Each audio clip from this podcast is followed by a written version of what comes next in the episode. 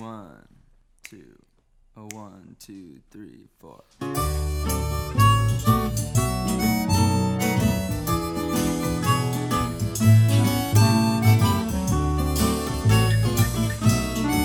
Salut les nuls Petite vidéo pédagogique autour du jeu de rôle, et aujourd'hui nous allons parler des pré-tirés. Mais un pré-tiré, qu'est-ce que c'est?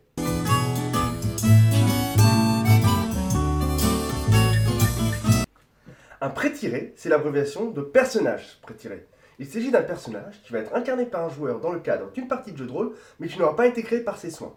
C'est soit le maître de jeu qui l'aura créé ce personnage, qui l'aura fabriqué, soit ce sera un personnage prêt à jouer qui sera fourni par le jeu.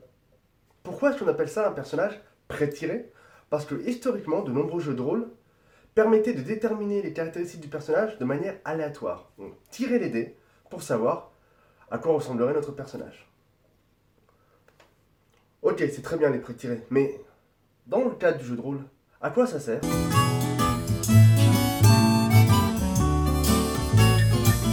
Le principal intérêt des personnages pré-tirés, c'est le lien de temps. En effet, dans le cadre d'une partie de jeu de rôle, la création du personnage peut prendre un certain temps.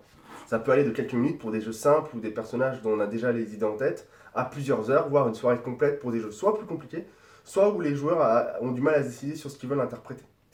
C'est pour ça que proposer des pré-tirés aux joueurs, ça peut être une excellente idée pour les débutants. Au lieu de passer euh, de plusieurs minutes à quelques heures par joueur à lui expliquer comment créer le personnage, à lui expliquer quels sont les différents personnages qu'on peut jouer, quelles sont les compétences, quelles sont les caractéristiques, comment marche la résolution, afin d'arriver à la création leur personnage, on peut très bien soit fabriquer leur personnage en avance en tant que maître de jeu, dans le cadre où euh, il n'y a pas de personnage pré-tiré compris dans le jeu, soit directement photocopier les pré-tirés du livre de base et les fournir aux joueurs. Ça permet de faire des parties vraiment rapides, clés en main. Voilà, ce soir, euh, on ne sait pas quoi faire.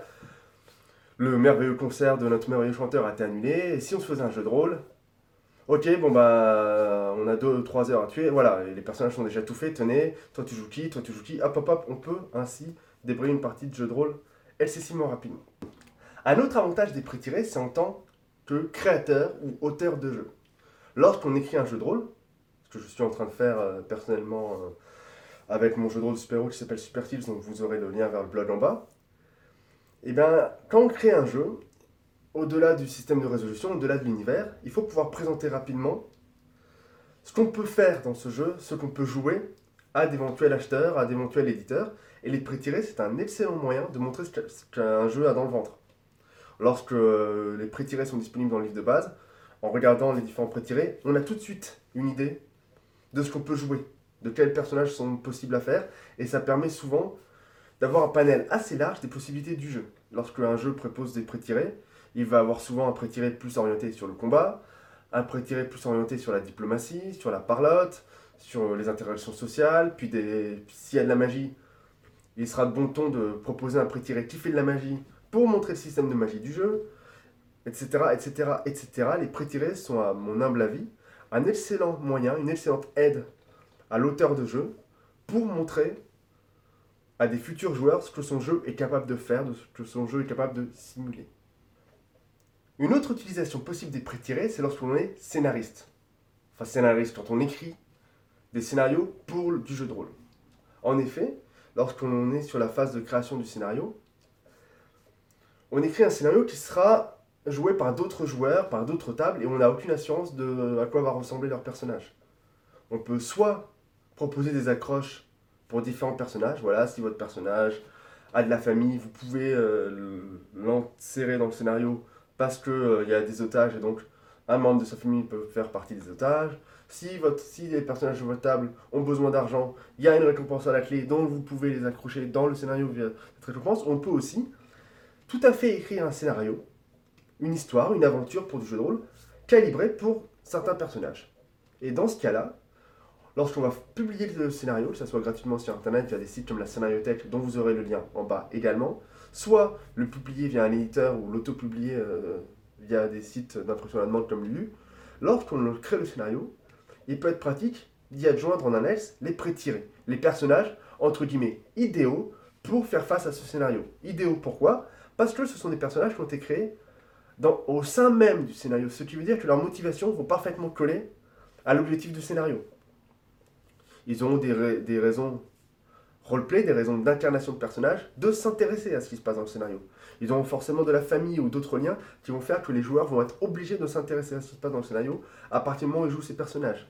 Ce sont aussi des personnages pré-tirés qui auront les bonnes compétences ou les bonnes caractéristiques qui seront calibrées pour que les épreuves ludiques se passent bien. Qu'est-ce que c'est une épreuve ludique? C'est dans le cadre d'une partie de jeu de rôle la moindre épreuve qu'il va falloir résoudre grâce aux capacités de son personnage. Ça peut être crocheter une porte, c'est une épreuve ludique. La porte est fermée, il faut soit la crocheter, soit la défoncer, mais voilà, on a une épreuve ludique, on lance les dés, on discute avec le pour essayer de résoudre l'énigme, et lorsque l'épreuve ludique est, est résolue, on en requiert une certaine récompense. La plupart des jeux de rôle marchent comme ça, c'est proposition, réaction du maître de jeu et résolution de l'épreuve ludique. Faire un scénario avec des pré-tirés, c'est aussi être sûr que les épreuves ludiques qu'on a préparées vont pouvoir être surmontées par les joueurs. Faire un scénario totalement orienté combat, avec des luttes épiques contre les extraterrestres par exemple, bah, si jamais tous les joueurs jouent des diplomates qui se sont jamais battus de leur vie, ça va mal se passer. Voilà, les pré-tirés, c'est aussi euh, quelque chose de vachement utile dans le cadre de l'écriture de scénario. J'oublie peut-être d'autres utilisations des pré-tirés, si c'est le cas, n'hésitez pas à le mettre en commentaire. De même, mon exemple avec les diplomates n'est pas forcément un bon exemple. C'est vrai que l'épreuve ludique de la bataille pourrait être résolue par diplomatie, mais du coup, on sort un plus sur le même genre de scénario. Enfin, peu importe, les pré-tirés, on peut les utiliser de bien des différentes manières. Et maintenant, je vais essayer de vous donner quelques petits conseils pour faire des bons pré-tirés. Enfin, des bons. Ce que moi j'appelle des bons pré-tirés.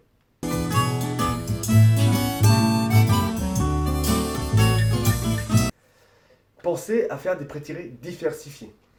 En effet, c'est vachement frustrant pour un joueur, lorsqu'il incarne un pré-tiré, de se rendre compte qu'il euh, incarne plus ou moins le même personnage que son voisin de droite, que son voisin de gauche, ou pire, que les, tous, les, tous joueurs ont à peu près le même personnage. Ça arrive parfois hein, qu'il y ait des pré-tirés qui se ressemblent, il peut y avoir deux pré-tirés bien orientés sur le combat, il peut y avoir deux pré-tirés qui font de la magie, mais le but c'est d'essayer de diversifier un peu, que ce soit dans l'historique du personnage ou dans ses compétences statistiques pour que le joueur ait l'impression, lorsqu'il incarne ce prix tiré, d'être malgré tout unique. Ça, c'est la première chose. La deuxième chose, c'est d'avoir un nombre suffisant de prêts tirés. Vous savez que vous voulez faire découvrir un jeu à des amis, ils sont 5, ne faites pas 5 prêts tirés.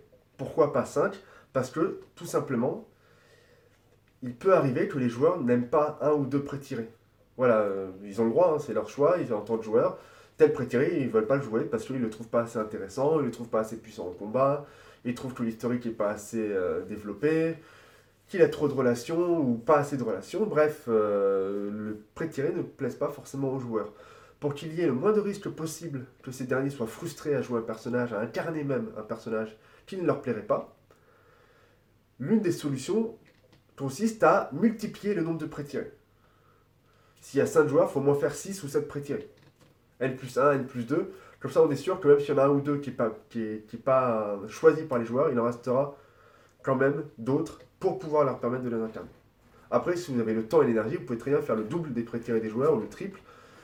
Plus il y mieux c'est tant qu'ils sont diversifiés, tant qu'ils sont différents et pas, et pas tous euh, copier-coller. Les joueurs, ça, leur donne ça va leur permettre pardon, plus de choix. Ça va leur permettre vraiment de choisir un personnage qui pourrait ressembler près ou de loin, un personnage qu'ils auraient eux-mêmes créé, et du coup ils vont avoir plus de plaisir à l'incarner, plutôt qu'un personnage qui a été fait par un autre et qui ne correspond pas à leur manière de jouer. Dernier petit conseil pour la route, essayez, lorsque vous créez les pré-tirés, de suivre les règles du jeu. De, les règles de création de personnages. Il est tentant, lorsqu'on est maître de jeu et qu'on prépare des personnages pour ses joueurs, de les faire euh, sans forcément suivre le processus complet de création voilà, on va faire quelqu'un pour combattre, tiens, on va lui mettre telle et telle compétence, tel tel truc, euh, c'est cool, hop. Le problème, c'est que si on fait ça, on risque d'avoir un décalage d'échelle de puissance entre le personnage prétiré et le personnage que le joueur recrée lui-même, d'une part. D'autre part, imaginons que ce personnage prétiré plaise beaucoup aux joueurs. Voilà, euh, on a fait une soirée euh, découverte du jeu Star Wars Air de la Rébellion. Il a choisi un prétiré, il a beaucoup aimé, il souhaiterait continuer à jouer Air de la Rébellion. Si jamais le personnage qu'on lui a fourni n'est pas créé par les règles du jeu, il va pas pouvoir le jouer avec d'autres personnes. Ça, risque de faire des déséquilibres au niveau du gameplay. Et pire, si jamais il veut se recréer un personnage ressemblant, il pourra pas. Il n'y aura pas assez de points de création, par exemple. Il sera bloqué. C'est pour ça que pour les pré-tirés, vaut mieux, dans la mesure du possible, se tenir scrupuleusement à ce qu'indique le livre de base pour créer le personnage. Plutôt que de le faire euh, juste à l'imagination. Ça permet d'être plus strict, ça permet de faire moins d'erreurs et surtout ça permet au futur joueur, si ce prêt tiré lui, lui plaît, de le garder ou d'en créer un ressemblant avec sa propre touche de création. Voilà, la vidéo est finie. Il y aura peut-être d'autres choses à dire sur les prêts tirés. Si c'est le cas, n'hésitez pas à rajouter ce que vous voulez euh, dans les commentaires. J'essaierai de revenir dessus soit en vidéo réponse, soit par le biais d'un article sur le blog. Si cette vidéo vous a plu, mettez un pouce en l'air, ça fait excessivement plaisir. Si jamais la vidéo ne vous plaît pas, vous avez tout à fait le droit de mettre un pouce en bas. Si c'est le cas, ce serait pas mal de rajouter en commentaire ce, que- ce qui ne va pas. Est-ce que c'est le problème de la luminosité Est-ce que c'est le problème de l'audio?